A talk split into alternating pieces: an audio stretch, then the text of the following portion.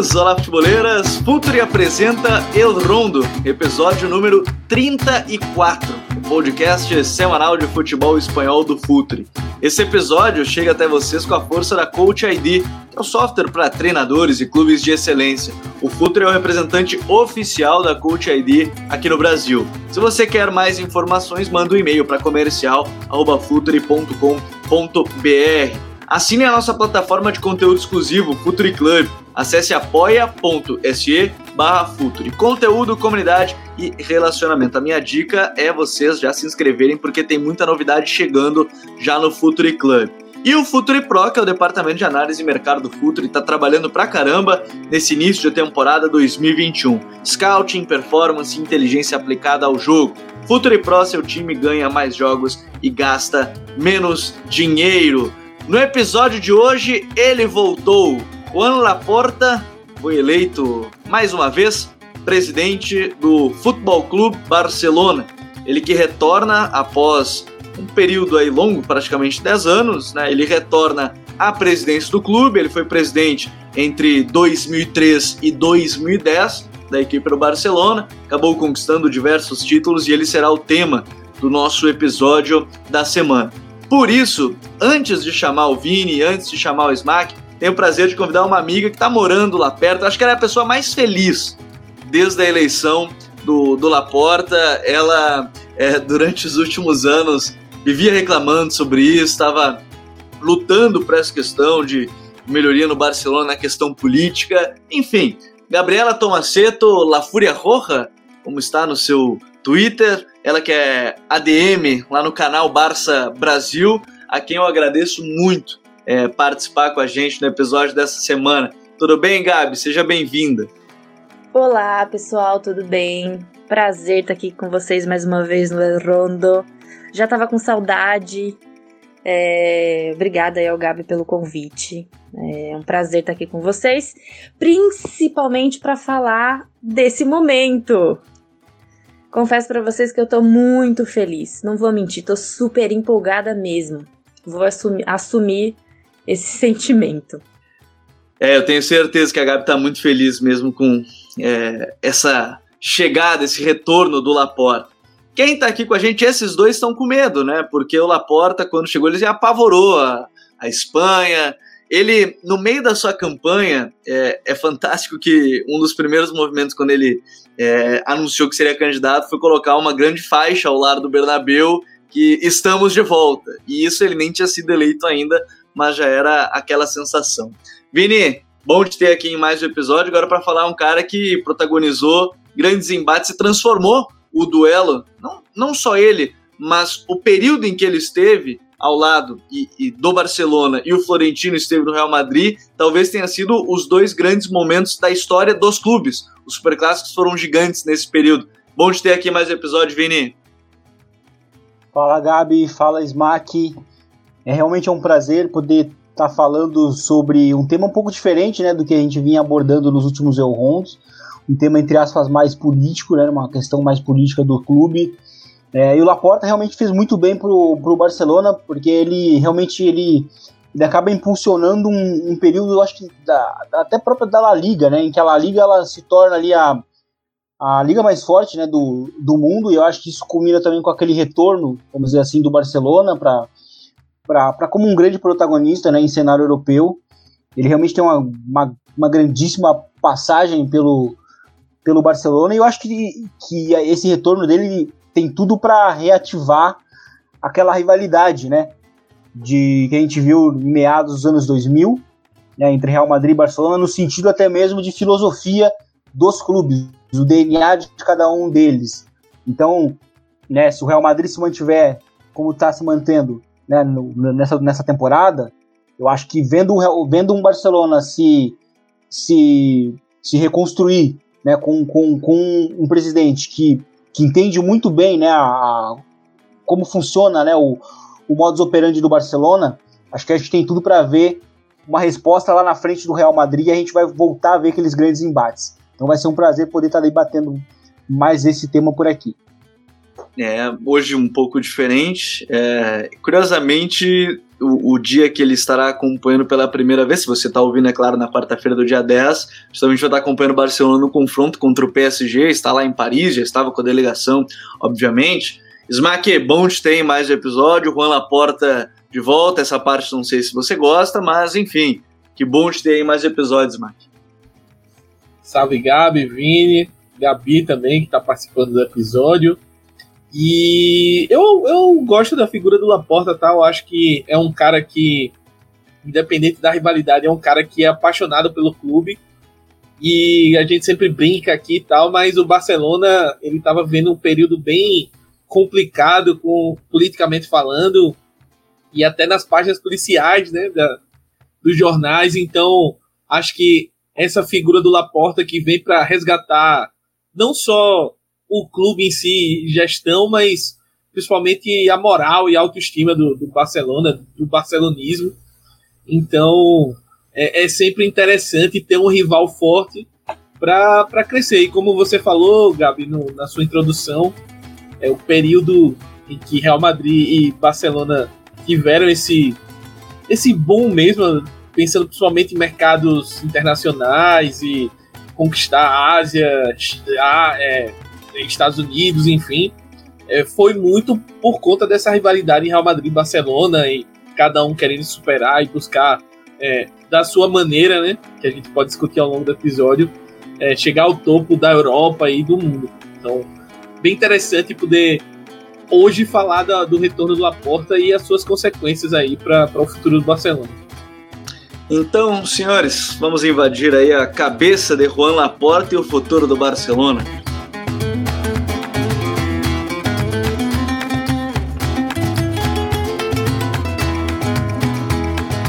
Bom, para a gente começar falando sobre esse tema, eu acho que nada melhor do que a Gabi para nos contextualizar de fato, né? nada melhor do que ela para falar um pouco mais sobre quem é o Juan Laporta, um cara que em alguns momentos foi mais centralizador, na sua chegada ao Barcelona se muniu de muitas pessoas qualificadas para cada uma das funções, inclusive vale colocar aí em pauta os livros do Barcelona mais recentes do Graham Hunter são muito é, elucidativos nesse sentido, de como é, ele se cercou de boas pessoas a partir do momento da sua primeira eleição, lá em 2003, trouxe o Ronaldinho, né? Era para ser o Beckham, acabou vindo o Ronaldinho, fez essa, essa história. Mas, Gabi, é, contextualiza pra gente, eu acho que essa é a principal situação num primeiro momento pra gente debater esse tema. Contextualiza pra gente quem é o Juan.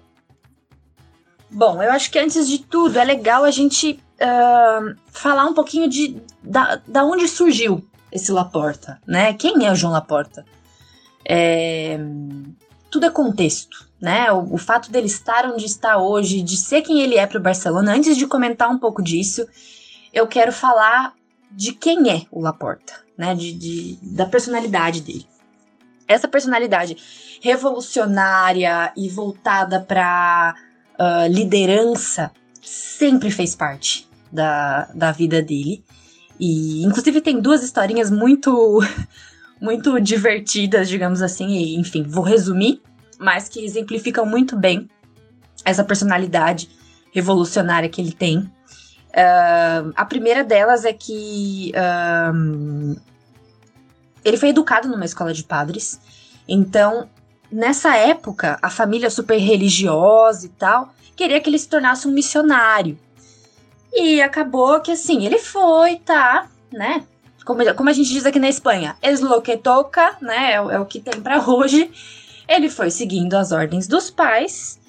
E mas chegou um dado momento que ele já não aguentava mais aquela série de regras, aquela série de, né, aquele mundo não era o mundo dele. Ele nunca foi assim um cara de abaixar a cabeça para o que falavam, para as regras, para os dogmas, digamos assim que eram apresentados para eles naque, naquele momento.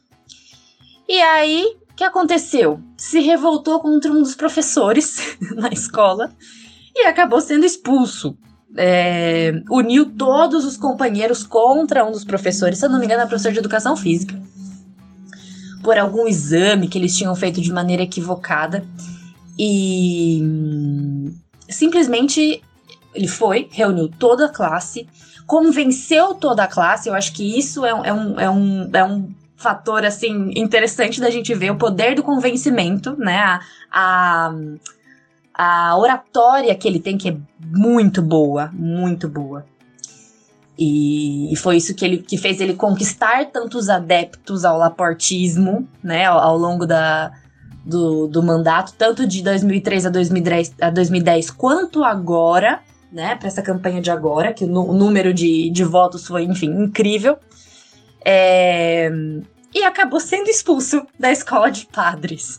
Então, esse, esse foi o primeiro episódio da vida dele conhecido como um, um, um grande marco para se entender que ele nunca foi um personagem de abaixar a cabeça para as coisas que eram impostas a ele. O segundo episódio, resumindo, foi na época que ele esteve no, no exército e simplesmente fez uma outra rebelião contra o, a organização de Tenerife, porque, segundo ele, eles estavam servindo é, a comida que eles estavam servindo aos militares é, naquela na sede onde ele estava é, não era uma comida uh, não era a comida que eles mereciam naquele momento que era muito ruim, que não, que às vezes a comida era vencida, que, enfim, protestando pelos direitos dos militares na época, e também acabou sendo convidado a se retirar, expulso, mais uma vez. Então, essas, esses dois episódios, eles servem para ilustrar quem é o Laporta. Ele nunca foi de se abaixar, de abaixar a cabeça e falar que tá tudo bem. Ele sempre teve essa personalidade é, forte, de, de se rebelar, de sentir o gosto pela revolução. Essas histórias elas são boas porque, e, e, de uma certa forma, é, todas as nossas vivências elas nos mostram quem a gente acaba se tornando. É, eu acho muito legal esse ponto que a Gabi fala para trazer quem é o Laporta, contar duas histórias, né? De quem é o, o Laporta, mostrando esse esse cara meio revolucionário e, querendo ou não, foi assim mais ou menos que ele chegou é, no Barcelona. E aí, Gabi, ele é um cara, o Vini até falou nesse início sobre o, o, o Laporta ser o cara que sabe como funciona o clube. Ele conhece o Barcelona. Ele, ele é um torcedor do clube desde pequeno. Então, a mente dele é muito influenciada pelo Cruyff, né, Gabi? Quem foi o grande nome do discurso do Laporta como presidente do Barcelona? Johan Cruyff, né? Todo momento ele citou o Cruyff. Um, e assim, na minha opinião como torcedora, eu acho que ele é o único candidato que eu ouvi, que eu vi e ouvi usar o nome do Johan e colocar em prática, né, os ensinamentos de Johan. Os outros usavam também. O, o Bartomeu usou muito, o Rossell usou muito, mesmo uh, agindo de maneira totalmente contrária ao que o Johan acreditava. É, eles também citavam muito o nome do, do, do, do, do Cruyff, mas, para mim, na história, é, o presidente que mais colocou em prática os ensinamentos cruyffistas foi Laporta. Então, eu imagino que isso continue da mesma maneira, de momento é o que percebo, né? É, e o Johan sempre foi um personagem, né? O, o Cruyff sempre foi um personagem muito voltado ao progressismo também, é, contra as imposições, contra a ditadura, é, também pela infância dele, né? Foi uma infância sempre voltada na, lá no bairro de Betondorp, é um dos bairros mais afetados na Holanda pós-guerra mundial. E então esses dois personagens se entrelaçam, Laporte e Cruyff se entrelaçam ah, na história um do outro e se tornam grandes amigos. Daí que surge a paixão do Laporta pelo Cruyffismo, né? Não só pelo estilo de jogo, mas pela imagem do Cruyff em si como personagem. É muito importante que a gente entenda isso, muito importante que o torcedor entenda isso, para conseguir uh, compreender muitas atitudes que o Laporta tomou no passado. Uma delas, confiar num técnico de 38 anos que vinha da base, não tinha experiência hum, pouquíssima. A imprensa uh, não acreditava que ele pudesse acreditar. E na, naquele momento o Barça estava num momento muito difícil, estava numa situação muito difícil. E a imprensa criticando muito a atitude do Laporta, que quase tinha sofrido impeachment, é, criticando, criticando muito a atitude dele de, de dar essa oportunidade para um técnico tão jovem como Guardiola, e deu no que deu. Então, esse tipo de atitude, esse tipo de situação, e também espero e acredito que veremos no futuro, de, de acreditar nos jovens, de dar importância para a base, é, não só relacionado aos treinadores, como aos diretores também, como aos jogadores, principalmente, ao elenco. Tudo isso vem de uma filosofia, da filosofia cruyffista, a filosofia onde o Laporta foi educado. Então, em 96, quando o Laporta viu o Cruyff ser demitido da maneira que foi pelo Nunes e pelo Gaspar, na época, que na época era vice-presidente, depois veio a ser presidente do Barcelona, numa gestão catastrófica, né, no início dos anos 2000, é, aquele Laporta de 96, que depois criou né, a chapa do, do Elefante Azul em, em 97, 98, que foi oposição ao Nunes, né, o Nunes, o grande pai ideológico aí do Bartomeu, do Rossel, do Gaspar, dessa galera toda.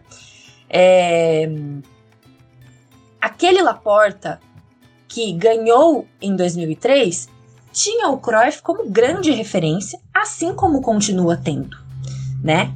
Só que para você gerir um time como o Barcelona é muito difícil você colocar a, a filosofia em prática o tempo inteiro, porque para mim uh, eu acho que hum, às vezes a gente atribui, a gente é, é, chama o, o, o Cruyffismo de muito ortodoxo, né? Muito, muito difícil de ser executado, às vezes impossível.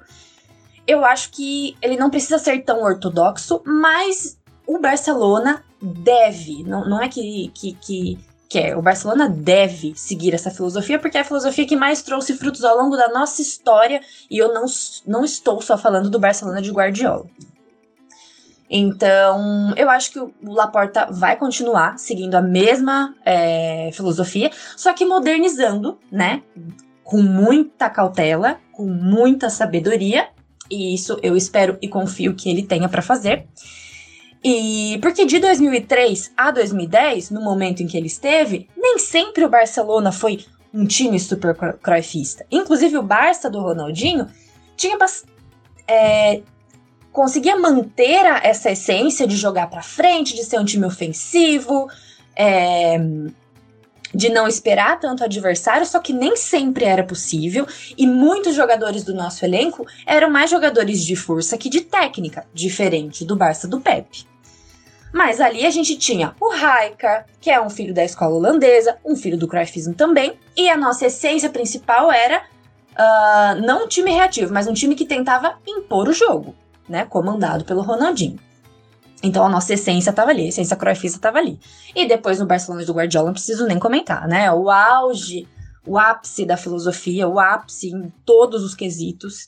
E um time que, que fique muito claro, é, assim, eu me defino como laportista, sempre me defini e não tenho medo em dizer.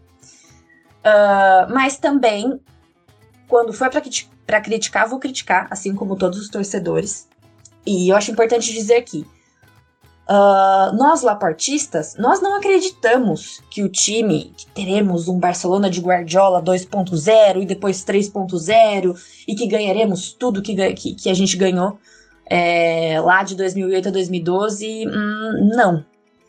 Mas a questão é, nós nos preocupamos com é, em como as coisas são feitas e não com o final em si. Não sei se, não sei se me explico, mas nós acreditamos que o mais importante para, para se conquistar o bom futebol, é, títulos e tudo que a gente conquistou de 2008 a 2012, a prim, o primeiro passo é seguir a essência e seguir e se preocupar com o caminho até lá.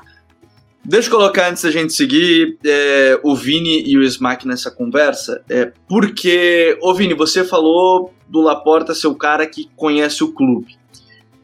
As discussões nas redes sociais eram sempre naquela do, do, do DNA Barcelona, que ficou eu acho que o termo mais certo é que foi algo que ficou meio embaraçado, assim, se falava que era o DNA, mas não sei se de fato se falava o que era o DNA. Não sei se, uhum. se o ouvinte vai nos entende exatamente o, o, ponto que eu quero chegar. Porque se falava exatamente só do, ah, o jogador tem que ser assim. Mas no caso do Laporta, por tudo que a Gabi fala, inclusive, é algo muito maior, né? É entender que a base tem que ser usada, é, é entender uhum. que é, tem que ter esses jogadores para tentar esse jogo com a bola. É, é, é, algo que é muito maior do que dizer que o jogador tem que ser assim assado, né, Vini? É, eu acho que é uma questão, quando eu falo isso, eu acho que é uma, é uma questão de que ele entende, e você falou que ele é um, um, um torcedor do clube, e ele, como ser um. Como, como, como é um, tor um torcedor do clube, um bom torcedor do clube, na verdade, ele é um cara que consegue respeitar muito bem a essência do, do, do, do, que é o clube, né? É óbvio que ele não vai é, ficar tão preso, né? Justamente nesses conceitos que a gente estava falando, que muita gente não entende muitas vezes fica realmente embaraçado, porque o futebol ele também ele exige algumas mudanças. Então ele não vai fazer tudo que ele fez na primeira vez, pra, né? Porque não, não, isso não vai dar a segurança dele de que vai dar certo. Eu acho que ele já chega num momento em que ele, em que ele, em que ele, graças ao trabalho, né, do Kuman nessa temporada tão turbulenta, eu acho que ele já consegue ter um norte dentro dessa visão, dentro dessa visão que ele pode ter de como ele vai trabalhar o Barcelona, de que é realmente utilizar os jovens, utilizar uma base, e a base jovem do Barcelona ela é muito talentosa. A gente está vendo isso né, nessa temporada, é, apesar de todos os problemas, o Barça Gate, enfim, é, dos problemas financeiros que o time está tendo, é, do Messi né, perigando para sair do, do, clube, mas graças ao Kuman, que está conseguindo construir uma base, né, que eu acho que no futuro a gente vai olhar para esse time do, do, do Kuman e vai falar, nossa, como ele foi importante, né, uh, é, para o time hoje estar, tá estar onde está. Então ele, tá, ele, ele consegue encontrar essa base talentosa interessante para que ele consiga, na próxima janela, é, conseguir mesclar com, algum, com, jogadores experientes que o Barcelona precisa, né? O Barcelona é um, é um, time que ele vai precisar de ali uns jogadores específicos experientes. Já se fala em alguns nomes, né? Alguns ligados ao, ao, ao, ao próprio Agüero, né? Que tem uma relação boa com o próprio Messi. É, alguns outros já se falavam mesmo do jogadores que eram pedidos do, do Koeman, que também tem uma certa ligação em termos de estilo de jogo com do Barcelona. Então eu acho que ele consegue ter essa, esse, essa essência do, do que é o Barcelona, ele consegue ter essa visão para que ele consiga respeitar o clube. Né, na maneira de na, na montagem do, do, do, elenco, na montagem do, do que ele vai do que ele vai colocar na essência da identidade do clube. Eu acho que colocar esse time nesse rumo é muito importante para o Barcelona, não só dentro de campo, mas também, é, e algo que a gente vai falar lá na frente, mas também fora do campo, né, em termos de contratos, em termos de colocar o Barcelona numa situação mais, mais segura não tão é, perigosa como, como aconteceu na última gestão. Eu acho que isso é bem importante. Ter um, ter um, ter um presidente que entende bem a essência e que respeita muito o clube, que é o caso do Laporta. Eu sei que a gente vai falar ainda desses outros desafios, a gente estava falando da questão de montagem de elenco, mas o Smack, uma coisa que me chama atenção, e, e, a Gabi frisou o ponto do Johan Cruyff estar presente em tudo, vale frisar de novo, na, na coletiva de, da vitória, todos os membros que vão fazer parte dessa gestão estavam com uma máscara laranja, né, em alusão à Holanda, e com o número 14 ao lado, né, em homenagem a, ao Cruyff, que é um mentor, querendo ou não, do Laporta, ele foi presidente honorário do Barcelona na gestão Laporta. Laporta ficou muito indignado naquele momento, é, quando ele foi demitido, que foi a primeira ação do Sandro Rossell, quando assumiu como, como presidente ali de 2011. E, e aparentemente, os nomes que circulam é muito interessante que respeitam essa, essa história. O Vitor Valdez deve ser o treinador de goleiros das categorias de base. A gente vê o Jordi Cruyff deve ser um desses é, secretários técnicos que deve trabalhar nesse sentido. E a quem me chamou muita atenção, Smike, quando a gente fala de um clube que vive momentos financeiros ruins, o, o Matteo Alemani, que era, foi diretor esportivo no Valência, né, por muito tempo, entre a temporada 16 e 17, foi ele que trouxe o Marcelino Garcia Toral, inclusive, pela primeira vez, até a temporada 19 20. Também foi presidente, CEO do Mallorca é, durante muito tempo na sua carreira, um cara que montou equipes, a gente está falando de um Mallorca e Valência, com pouco dinheiro, mas equipes extremamente competitivas. Então, parece que o Laporta já entendeu que ele precisa de um cara que cuida dessa parte e outro que vai tentar. O Jorge Cruyff certamente vai tentar manter dentro de uma linha o que o pai dele levava, né, Smack? Perfeito, eu acho que você fez a leitura correta, assim, que, que eu também vejo. Porque se a gente for prestar atenção nas últimas janelas e, e até mesmo no estilo de, de que a, a direção do Barcelona vinha montando o time, é, e vinha montando seus eventos, e vem montando seus eventos, é muito procurando aquela contratação do hype, aquela contratação bombástica, mas que nem sempre é, é pensando no bem do time ou no encaixe do time. A gente pode usar como exemplo o Griezmann. É, o Griezmann é um ótimo jogador, é um cara que estava muito bem, vinha de uma Copa do Mundo espetacular e veio para o Barcelona muito mais pelo hype, não, a gente precisa contratar um outro nome e tal, substituir o peso do Neymar, mas assim, o Griezmann é um cara que rende melhor onde o Messi joga. E aí você traz um cara que vai, entre aspas, concorrer com o seu astro. Então você tem que adaptar o cara em outro lugar e ele não vai render, e isso desvaloriza, enfim. Tem todo esse processo. E são vários exemplos, né? Por exemplo, a chegada do, do Pjanic, o cara quase não está sendo usado no, no, elenco. E se a gente for voltar em, em, outros anos, a gente pode ter vários exemplos aí. Fora as negociações sem noção, tipo Boateng, o cara passa férias em Barcelona, ele mesmo falou, não, fui passar férias e tal, pelo menos ganhei título, enfim. Esse tipo de mentalidade eu acho que vai acabar, até porque o perfil do Laporta, a gente tava discutindo no nosso famoso pré-El Rondo, ele é um cara que não tem medo de, de fazer mudança, se ele achar que tem necessidade, ele é um cara que tem, tem um respeito, ele tem o, o, o trato com os jogadores, mas ao mesmo tempo, se ele achar, pô, você deu o exemplo até, Heitor, seu salário não vou conseguir mais pagar, o que você tá me pedindo eu não vou conseguir, então, muito obrigado, pode ir embora, não vou renovar com você. Ronaldinho, você tá dando muito trabalho, você foi o acho, reergueu o Barcelona no cenário europeu, mas muito obrigado, vou lhe vender. E é por aí vai, Deco. O Deco foi nessa levada, né? É, então, assim, ele é um cara que não tem medo de, de fazer esse tipo de coisa e de fazer o que ele acha melhor para o clube a longo prazo. E, e, uma coisa que eu sentia, até Gabi pode comentar melhor, é que as últimas administrações, principalmente o Laporta agora, ou o. Me fugiu o nome do último presidente. O Bartomeu. O inútil lá. Bartomeu. Uh, ele, claramente, ele tinha medo de mexer com as vacas sagradas, né? Do, do vestiário e tal. Ele tem, temia. E a relação é aquela coisa, né? O, o, os caras perderam respeito por ele porque ele é, fazia tudo que os caras queriam. Ou tentava contemporizar. E, e o que ele tentou fazer com, contra eles foi por baixo dos panos, né? Que é fazer, comprar jornal, soltar notinha, esse tipo de coisa. Então eu acredito que essa relação do, do Laporta com o elenco é, é, vem, vai beneficiar o clube. E ele é um cara que talvez não entenda tanto assim, mas ele está cercando de caras que entendem muito e vão ajudar demais, não só no desenvolvimento da base, em o Barcelona voltar a revelar muitos bons jogadores. A gente está vendo um Barcelona, um time que está se desenhando, que vai voltar a ser uma espinha dorsal da base. Então, continuar esse trabalho e, ao mesmo tempo, é, pincelar, porque antes de, de, devolver a bola, se a gente lembrar quando o Laporta entrou, ele trouxe vários caras aí, meio que low profile, tava montando o time aqui. De repente, o Barcelona, que tava suando sangue para disputar a competição europeia na La Liga, tomando o saco do Valência, Villarreal, etc., é, virou um super time.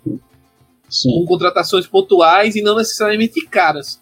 Então acho que ele vai buscar muito isso agora para tentar é, pincelar. Eu acho até que a missão dele hoje está muito mais fácil do que quando ele assumiu da primeira vez.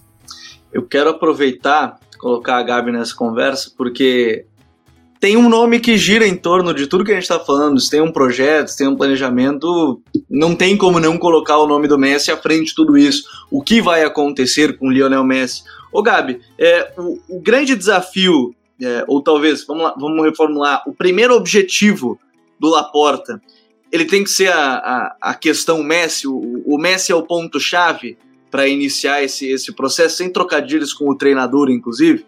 É, o Messi é um ponto crucial nesse novo projeto do Laporta, Gabi? É, o Messi tem que ser o primeiro ponto, com certeza. É, e é o que todo mundo tá esperando. Então, acho que o, o Laporta assumiu essa responsabilidade durante a campanha de falar: não, vou ligar para ele, vou resolver, é isso. Como ele costuma fazer, de assumir as responsabilidades. E não que ele, né, que ele seja obrigado a fazer o mestre ficar, porque não foi ele que, que fez o mestre ter vontade de sair.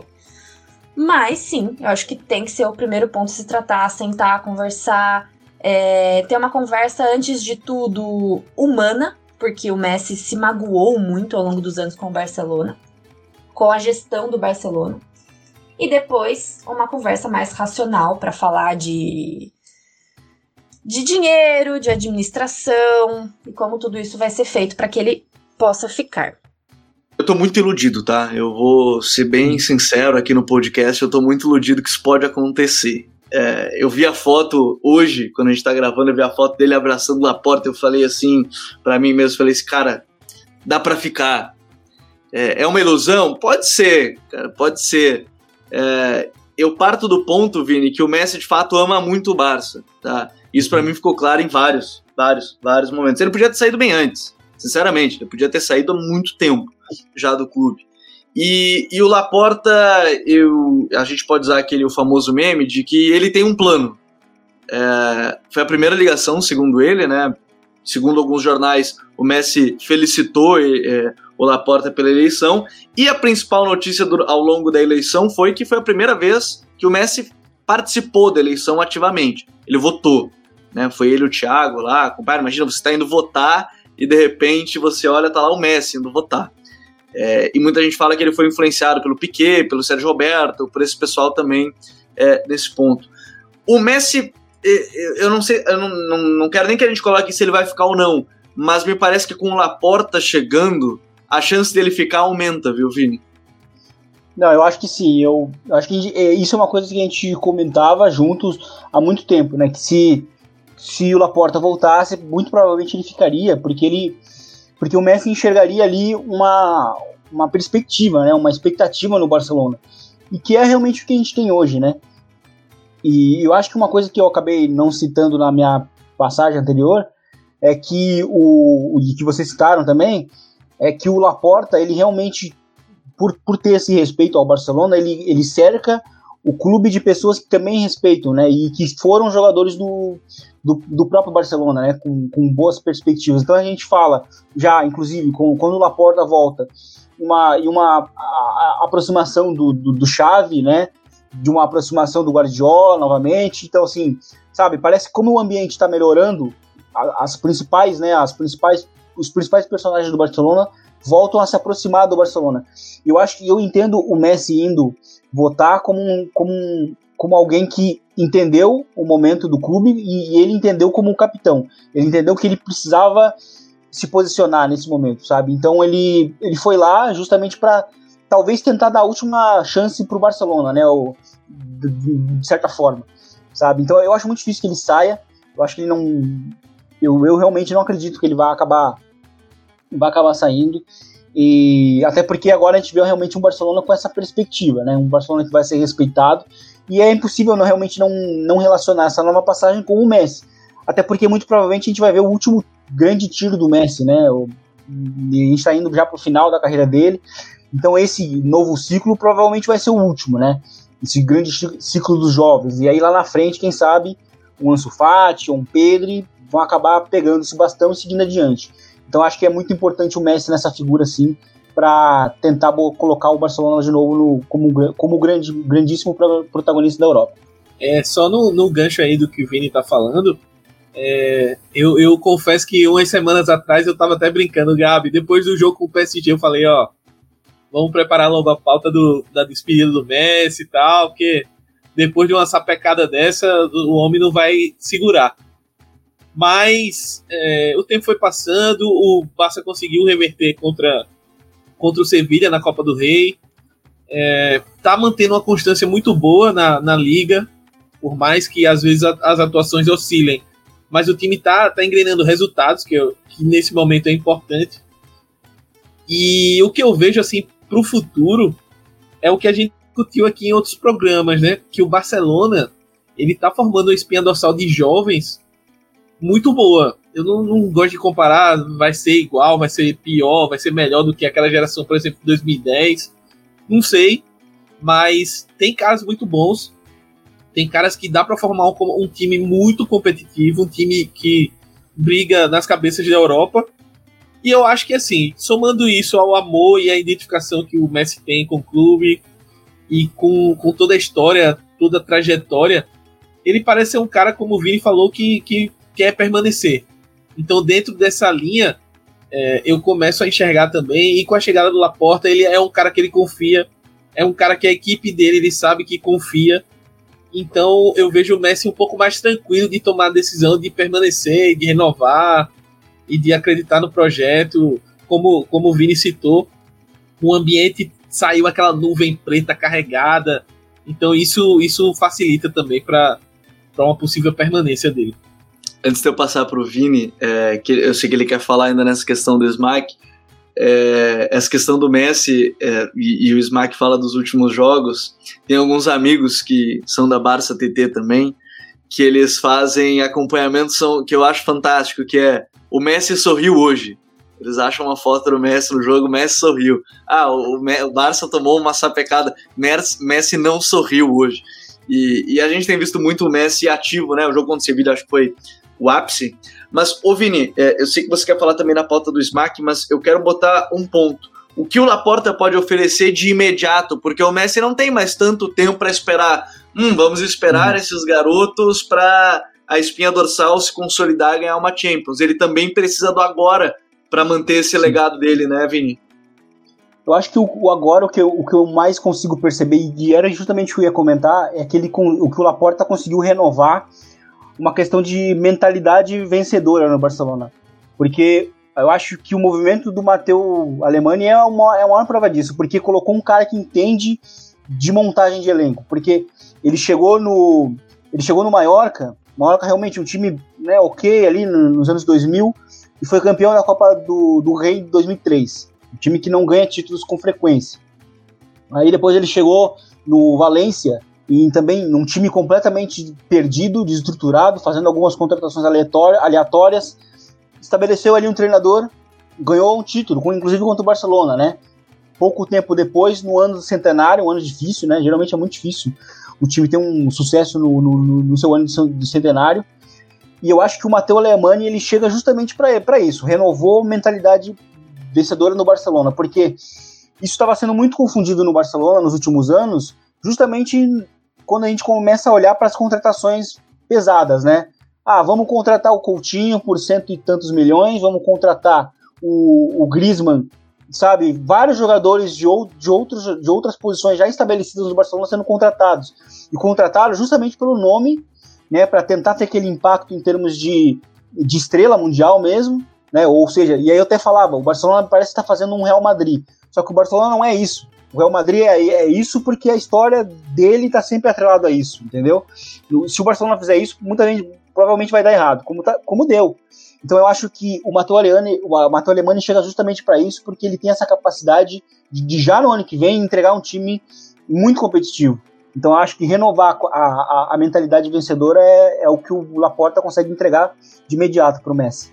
Uma coisa que a gente sempre fala aqui também é que essa janela de transferências ela é, sinceramente, você pode me corrigir, assim, mas eu acho que nas últimas cinco, seis temporadas é a que mais tem jogadores de elite como Sim. agentes livres. A começar pelo Messi, né? Que final da temporada é um agente livre. A gente pode pegar o caso do Sérgio Ramos, né? Que ainda está em discussão com o Real Madrid. A gente pode pegar aí Di Maria, Alaba, Memphis Depay, o Inaldo, é, o Eric Garcia não é elite, mas é um garoto que, que tá fechando com o Barcelona. O Agüero está encerrando seu contrato. É, é, uma, é, é uma gama de jogadores, alguns deles que inclusive encaixam nesse Barça, né, Vini? Sim. Alguns deles sim, o Alaba acho que seria um zagueiraço pro, pro, pro Barcelona em termos de controlar a profundidade, né? Eu acho que ter o Agüero já me causa um pouco mais de dúvidas, mas é, ainda assim é um jogador que dá certo, né? Ele, ele, se dá muito bem com o Barcelona. E eu acho que essa relação que a gente falava no grupo sócio-afetiva, ela influencia no futebol. Então é, é, importante, eu acho que isso vai facilitar muito o Matheus Alemani na, na, próxima janela. Ter vários jogadores que encaixam na. É, na verdade, vários jogadores de elite disponíveis e que não vão custar tanto assim, né? Vão custar mais o salário, mas eu acho que isso vai ser bem importante. Aí muitos vão falar, pô, ele teve sorte. É, mas sorte faz parte do, do processo, é 50% oportunidade. É, e, e o Barcelona conseguindo entregar um, uma ideia interessante para esses jogadores livres, eu acho que o, o, time do Barcelona pode ter um, realmente um time muito forte, porque ele vai acabar mesclando o talento jovem que tem hoje com o talento, né, uh, com o talento uh, experiente, né, já mais consolidado, para poder fazer ajustes específicos, né? O Barcelona, o Barcelona hoje ele precisa de, alguns de algumas peças específicas, né? Na zaga, na lateral esquerda, acho que no ataque também, é claro, né? Então acho que não é, não é muito assim. O Barcelona não está muito longe de ter um time coerente. Acho que o elenco em si está num caminho. Eu acho que enxergar bem essa, analisar muito bem essa, esse mercado é, vai ser interessante. E o Barcelona tem essa capacidade. Vamos lembrar lá atrás que o Piquet ele né, quase não era utilizado no, no Manchester United não custou muito e hoje é um, né, um, dos, um dos grandes jogadores da história do Barcelona. É, então a, a, janela, eu sempre friso, a janela de transferência dessa temporada ela precisa ser muito bem utilizada pelo Barcelona. Algumas notícias dão conta de que o Laporta tem a ideia de liberar jogadores com, que não são muito utilizados, caso do Firpo, caso do Titi que tem a questão do joelho, é, caso de um ou outro jogador ainda no meio campo, Matheus Fernandes a gente pode colocar, de repente até o Pjanic mais uma, as chamadas vacas sagradas, uma delas, e aí a gente vamos partir do ponto que consideramos essas vacas sagradas Jordi Alba, Piquet, Sérgio Busquets, Sérgio Roberto. Né? Aí tem o Messi, mas o Messi não está nessa lista certamente lá porta. E aí talvez até se colocar o Griezmann nesse meio. É algo. Ah, e tem o Coutinho também, que não é uma vaca sagrada, mas é um dos jogadores que não deve ser muito utilizado na, na temporada. Mas deixa eu colocar a Gabi de novo na conversa, porque o Gabi, ele tem muitos desafios, né? O, o, o Juan Laporta. Quais, quais você considera os principais? Se a gente fosse é, elucidar assim, ah, Laporta ele chega e tem estes desafios, Gabi. Nós acreditamos que a maneira mais justa e mais fácil, é, é, simples, a maneira mais simples e mais fácil de nós conquistarmos coisas e, e, e conquistarmos títulos e dominarmos o mundo como dominamos no passado é jogando da maneira é, que nós consideramos correta, né? Não existe. Aliás, acho que correta não é a palavra porque não existe correto e incorreto no futebol. Somente existem visões diferentes, mas a maneira que nós acreditamos ser a correta para o Barcelona é jogando bem, impondo o jogo, valorizando a posse de bola, valorizando as nossas categorias de base. E é isso. Simples. Simples não no sentido literal, lógico, é uma das filosofias mais difíceis de serem executadas. É... E por isso, eu acho que a, a, a maior dificuldade que o Laporta vai enfrentar é uh, primeiro, né, financeira, e depois, além disso, lidar com todo. Assim, pensem. Uh, de 2003 a 2010, de tijolinho por tijolinho, ali cimentando bonitinho, Laporta, Mark Ingla, é, Guardiola, todos, né, o Berigstein, todo mundo construindo o Barcelona, o melhor Barcelona de todos os tempos. E aí depois vem o Rossell, que colheu os frutos até 2012, começa a destruir tudo, né? Não porque ele é mal, não porque ele é um vilão, não porque não, mas sim por acreditar em coisas diferentes e por querer que o Barcelona fosse um time, tivesse um time de cara diferente do que o Laporta queria. Então ele queria mudar um, um pouco, não, muito o Barcelona e só que é, estava mal visto dizer queremos mudar o Barcelona. Então ele foi fazendo tudo isso, né? Porque o Barcelona estava muito bem na época. Então, Rossell queria fazer isso, né, de maneira discreta. Trouxe o Neymar, não sei o que, blá blá blá, mudando algumas coisas, patrocínio na camisa, isso aquilo, enfim. E depois disso, nós ficamos uma década, uma década passando na mão dessas pessoas, do Rossell, do Laporta. Desculpa, do Rossell e do, do Bartomeu. Então, são muitos anos de sujeira, de dinheiro mal investido, de categorias de base desgastada, de uma torcida que esqueceu, né? Uma torcida que grande parte esqueceu o, o, que, o que o Barcelona representa. E as outras gerações, a nova geração, a geração pós-MSN, porque depois de 2015 o Barcelona ganhou muitos torcedores ao redor do mundo, principalmente no Brasil, por causa do MSN, por causa do Neymar, naturalmente. Essa geração ainda não conhece o, o, o Barcelona Cruyffista, o Barcelona Laportista, não conhece, não conhece. Então, é, tudo isso para mim vai ser, vão ser dificuldades que ele vai, vai responsabilidades que ele vai ter como presidente de fazer com que as coisas pouquinho a pouquinho voltem a ser como eram, como devem ser. E isso vai ser lindo de ver, e eu acredito muito que, que, que, que vai acontecer, só que vai demorar. Essa, são desafios que a gente vier comentando. Parte financeira entra muito no que a gente falou, né? De aliviar a massa salarial, liberar alguns jogadores, fazer contratações pontuais, mas que cheguem para jogar, encaixem. E aí, Gabi, o que a gente pode ver de futuro, né? Porque é claro que todo mundo, todo torcedor do Barcelona está empolgado com a chegada do Laporta, mas o que se imaginar de um futuro próximo, assim, talvez médio prazo, curto prazo, para esse Barcelona? Então agora as coisas vão começar a caminhar. Então foi, é, foi quase uma década, como eu mencionei, de atitudes erradas é, de todas as partes, de todas as partes. Então nós teremos que ter paciência. A torcida vai ter que ter paciência, vai ter que respirar, é, entender, né? Às vezes é difícil, mas vai ter que entender que o Laporta vai precisar de pelo menos aí um ano e meio, dois anos para começar a fazer as coisas girarem, para tirar a gente desse buraco financeiro, desse rombo financeiro, é, para o elenco voltar a se motivar, para fazer qualquer tipo de con contratação. Porque agora nós estamos, é, repito, pós uma 10 anos, é muita coisa. 10 anos de atitudes erradas. Então, teremos que ter paciência. E o sócio também, porque o sócio votou mal lá em 2010 e votou mal em 2015 também. Então, vai ter que ter paciência para entender que o Laporta não pode chegar e salvar multidões, que as coisas vão demorar, que vai precisar existir muita conversa, é, muita união, muita união. E, mas eu sou muito positiva nesse sentido. É, eu acredito que ele é a pessoa correta para administrar o clube agora. É, ele ganhou quem deveria ganhar. Gosto muito do Fonte, acho que pode ser um nome para o futuro. Uh, mas acho que ainda precisa amadurecer em relação a, a vários aspectos. Então Laporta ganhou quem deveria ganhar. Voltaremos à, à nossa essência, que é o mais importante. Primeiro voltemos à nossa essência. Depois a gente vai começar a pensar em uh, títulos, vitórias e, e alegrias.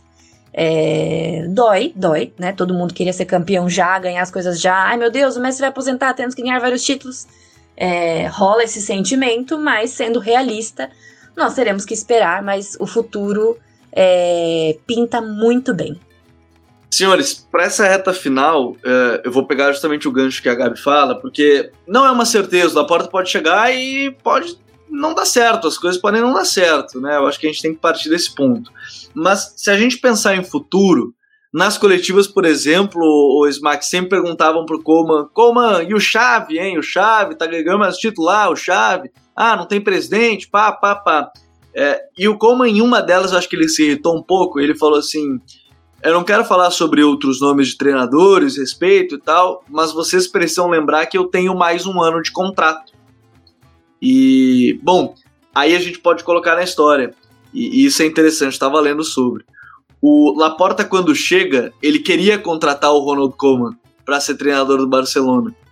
Mas não conseguiu porque o Ajax não liberou. Mesmo ele conversando diretamente com o Cruyff, né? O Cruyff era um dos secretários é, lá do, do Ajax, trabalhava nessa parte. Aí veio o Frank Rijkaard, ganhou uma Champions. Ok, tudo certo. Mas quis o destino que ele chegasse agora com o Koeman de treinador.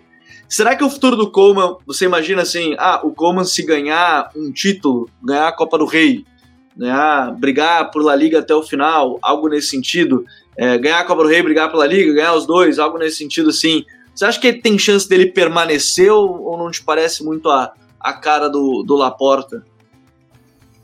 Olha só, é, sinceramente, assim, pelo que eu. Primeiro que eu sou um defensor do trabalho do Coleman, né? É, já já falei aqui outras vezes, acho que o trabalho dele, principalmente no longo prazo, daqui um, sei lá, uns 4, 5 anos, a torcida vai parar e olhar e talvez reconhecer que o trabalho dele tem muito mérito. E diante do cenário assim de técnico, diante de opções, etc, eu sinceramente, salvo um Guardiola voltando para casa, é, eu acho difícil assim o Laporta abrir mão do Kuma agora. Porque o Kuma é um cara que já está trabalhando com, com, esses, com esses jogadores. É um cara que conhece demais o clube, conhece a torcida, conhece o que é o Barcelona, quais são as expectativas do Barcelona.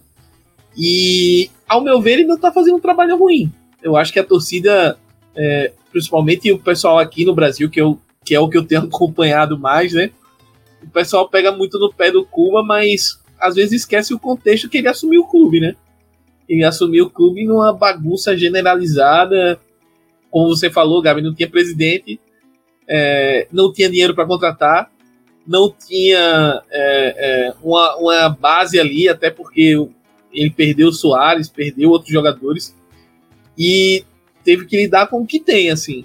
E, e dentro disso, ele lançou muitos caras e tá aproveitando e dando minutagem para Araújo, para Pedro principalmente. É, tá fazendo o Frank de Jong render o que nenhum técnico do Barcelona fez desde a chegada. É, tá, tá tirando alguma coisa do Griezmann que até agora não estava rendendo e ele tá conseguindo. O Griezmann tá começando a engrenar, não tá numa sequência maravilhosa, mas tá melhor. É, tem o, o Fati que tava jogando muito antes da lesão, então assim, ele tem seus méritos e a, a, a galera precisa respeitar isso. Acho que é importante. E eu não vejo o, o Laporta, é, dentre as preocupações dele, a primeira ser tipo, ah, não, outro técnico aqui, isso aqui é um desastre. Não, não acho. Acho que, obviamente, que um título daria uma tranquilidade maior. Ele tem a chance mais clara aí na Copa do Rei, na final contra o Atlético. Mas é, tem a Liga ainda e, pelo visto, o Atlético ainda está deixando a liga em aberto. É difícil, muito difícil, mas não é impossível. Então, se ele conseguir buscar pelo menos um título aí, eu acho que cravaria que ele fica. Mas eu acho que até mesmo sem título, o cenário hoje, é, por tudo que o Laporta representa e pelas pessoas que trabalham ao redor dele, eu, acredito que o Kuman fique. Eu só quero dizer que o Kuman, apesar dos pesares, de tudo que vocês têm para reclamar sobre ele, vocês que estão ouvindo, que não gostam muito do Kuman, se a gente pegar esse Barcelona, vamos lá. Pedri, eu não consigo imaginar ele fora do time titular nos próximos 15 anos do Barcelona. Ronald Araújo, parando de se lesionar, tenho certeza que vai ser o zagueiro do Barcelona pelos próximos 10 anos. É, Mingueça, não sei se vai ser titular, mas se tornou uma peça importante num momento muito complicado. É, a gente pode colocar Ansu Fati, já tinha estreado antes né, com o Valverde, mas também teve sua aura goleadora em vários momentos. Ilaix Moriba, Moribaço, Moribão, craque, futuro meio campista que vai durar anos certamente também no Barcelona, eu vejo assim.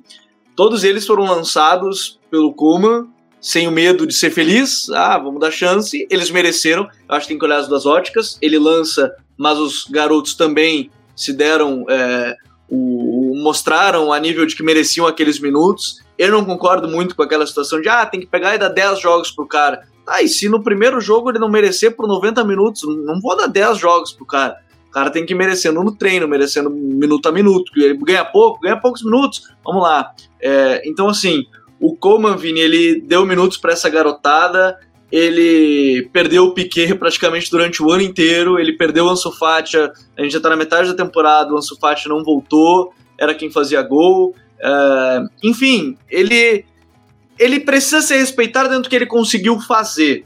É, uhum. Mas esse futuro do Barcelona aí, como é que você imagina? Por exemplo, a gente falou de contratações. Você vê, por exemplo, o Barcelona pegando e gastando em algum cara. Por exemplo, ah, vou tentar gastar no Mbappé ou no Haaland porque eu preciso de uma super estrela para substituir o Messi e formar esse time a curto prazo. Como é que você vê esse futuro do Barça? Eu acho que aquele Barcelona que gasta por gastar, porque quer, porque quer fazer uma resposta ao Real Madrid, como foi o que aconteceu nesse ano, eu acho que a gente não vai vai ver mais. Eu acho que hoje a gente vai ver um, Madrid, um Barcelona mais é, coerente no mercado. Então ele não vai gastar no, no Haaland ou no Mbappé, porque às vezes esse encaixe não vai ser tão simples. Eu acho que o Haaland no, no jogo Barcelona não é um encaixe tão simples quanto vai aparecer com os jogadores que o, que o Barcelona tem hoje. Então eu acho que hoje o Barcelona iria é, focar muito mais na, na, na, prioridade, na necessidade, né? E aí ele não, ele não olhar mesmo para as grandes necessidades, o Barcelona não vai precisar gastar tanto assim, né? E, e sobre o Kuman, eu acho que realmente seria muito injusto, né? O cara pegou uma bomba esse ano, é, conseguiu fazer disso um time coerente, conseguiu fazer um jogador realmente que não estava rendendo, que era o, o, o, o De Jong, jogar muito bem numa outra função é, bastante distinta né, do, que ele, do que ele já havia se destacado, tanto no Ajax quanto no, na seleção holandesa. É, então eu acho que o, o Laporta ele entende isso e vai falar, olha, eu, eu te dou essa, você mereceu essa chance, né? Assim como os próprios jovens que ele deu chance no início da temporada, até porque vamos lembrar, o Pedro também estava para ser emprestado, né, pelo Kuman, né? E o Kuman falou depois de uma entrevista, não, ele mereceu esses minutos, ele mereceu a titularidade, ele não deu a titularidade realmente como você falou, porque o Barcelona historicamente dá espaço para os jovens. Ele deu porque ele realmente jogou melhor, ele mereceu, sabe? Até porque tem outros jogadores jovens do Barcelona badalados que não estão jogando. Ou seja, não é nada empurrado de água abaixo, goela abaixo, né? É algo merecido realmente. Então, é, isso eu acho que é muito importante no, no Barça. Eu acho que esse Barça gastador, e, se ele for gastar lá no futuro, vai ser justamente para ter aquela cereja no bolo dentro do time. Então, né, eu acho que hoje o Barcelona não tem, não precisa ter isso, né? Então, eu acho que lá na frente talvez o Barcelona faça isso como fez por exemplo, com o Ibrahimovic, né, o, no, no, na, na, década passada. O Barcelona estava numa situação muito estável e arriscou, né, resolveu dar um tiro. Numa contratação que não tinha nada a ver realmente com o Barcelona, mas ele arriscou. E ele estava realmente numa situação mais confortável, né, para quem sabe dar esse chute, né. Então eu acho que o Barcelona só, só, só vai dar esse grande chute em termos, de, em termos financeiros quando ele tiver um time mais coerente, até porque a reforma do estádio ela é um, ela é um, um empecilho em termos financeiros para o Barcelona, até porque a, a, reforma do próprio Bernabéu ela impede que o próprio Real Madrid, que é o time mais rico do mundo, gaste tanto. Então acho que isso também vai acabar impactando no Barcelona. Então acho que a gente vai ver um Barcelona um pouco mais coerente, não gastando tanto assim no mercado. É só um, um trechinho aí do que o Vini falou. Se a gente lembrar também como o, o Laporta chegou na primeira passagem dele, é, ele, ele pegou um time muito mais destroçado, né? Ele, que precisava é de muita contratação e não tinha tanta gente da base para suprir. Hoje ele tem uma espinha dorsal da base aí que ele pode trabalhar. Então eu, eu vejo um cenário muito mais parecido com esse que o, que o Vini citou, é, da chegada do Ibrahimovic, com exceção de que o, o, a chegada do Ibra ele chegou no time campeão da Europa, um time que tinha muitos jogadores, tinha Henry, tinha Messi, etc. Mas é, no caso do de agora, eu vejo ele tentando buscar essas contratações pontuais aí, sei lá, um para cada setor, uma coisa assim, e complementar com esse time que já tem, que é muito bom, e, e fazer dinheiro com isso. É, eu tenho muita curiosidade por esse futuro, a curto prazo também. É, como eu disse, eu estou iludido, acho que o Messi pode ficar, acho que pode acontecer alguma reviravolta, mas são casos que a gente vai acompanhar nas próximas semanas. Hoje, quarta-feira, dia 10 de março, um dia depois que a gente está gravando, no dia que está saindo o podcast. Barcelona entre campo contra o PSG. Ou então você está ouvindo depois de uma remontada histórica, ou você está ouvindo depois de apenas uma eliminação pontual depois da derrota no Camp Nou. Existem muitas possibilidades. Você pode estar ouvindo antes do jogo, você pode estar ouvindo depois de uma remontada, você pode estar ouvindo depois da eliminação, você pode estar ouvindo um bom tempo depois, com o Barcelona, não sei, brigando pela liga ainda, ou enfim, em vias de ganhar a Copa do Rei. Mas eu espero que vocês tenham gostado, é, assim como eu gostei, acho que foi um episódio muito legal, é, para a gente entender quem é o Laporta, o que tem o Barcelona a fazer nos próximos meses, o que tem o Barcelona a fazer nas próximas semanas, o futuro Messi, enfim, coisas muito importantes. Por isso quero agradecer de novo a Gabriela Tomaceto, nossa amiga, parceira do canal Barça Brasil, e também é, agradecer aí ao Smack, ao Vini, mas agradecer de novo, Gabi. Obrigado mais uma vez por estar aqui com a gente. E vamos acompanhar agora esse futuro com o Juan Laporta, hein? Queria agradecer aí mais uma vez ao convite do, do Gabriel. É um prazer estar aqui com vocês mais uma vez. E é isso. Aguardemos os próximos capítulos. Espero voltar aqui mais vezes para falar é, dessa vez dos, das coisas boas, né? Da, da, de tudo de bom que a gente vai conquistar aí nos próximos meses e anos. Ok? Muito obrigada, pessoal. Até mais. Visca! Então, senhores, vamos ficando por aqui. Valeu, Vini. Valeu por mais uma. Valeu, Gabi. Valeu, Smack. Valeu a Gabi também. É, para finalizar, eu, eu consigo ver um paralelo com esse Barcelona com o Liverpool do início da década passada, que era um Liverpool que gastava muito e que tinha pessoas na direção que não entendiam de futebol. Tanto que aí gastavam muito em Stuart, em Stuart Downey, em Andy Carroll, e aí tentavam tentar jogar para a torcida colocando um ídolo né, na, na, como treinador e, e, o Liverpool necessitava de um time, de um, de um, necessitava de alguém que entendia de futebol é, e que entendia de montagem de elenco, que foi o que aconteceu com, com a, a, partir da chegada do Klopp.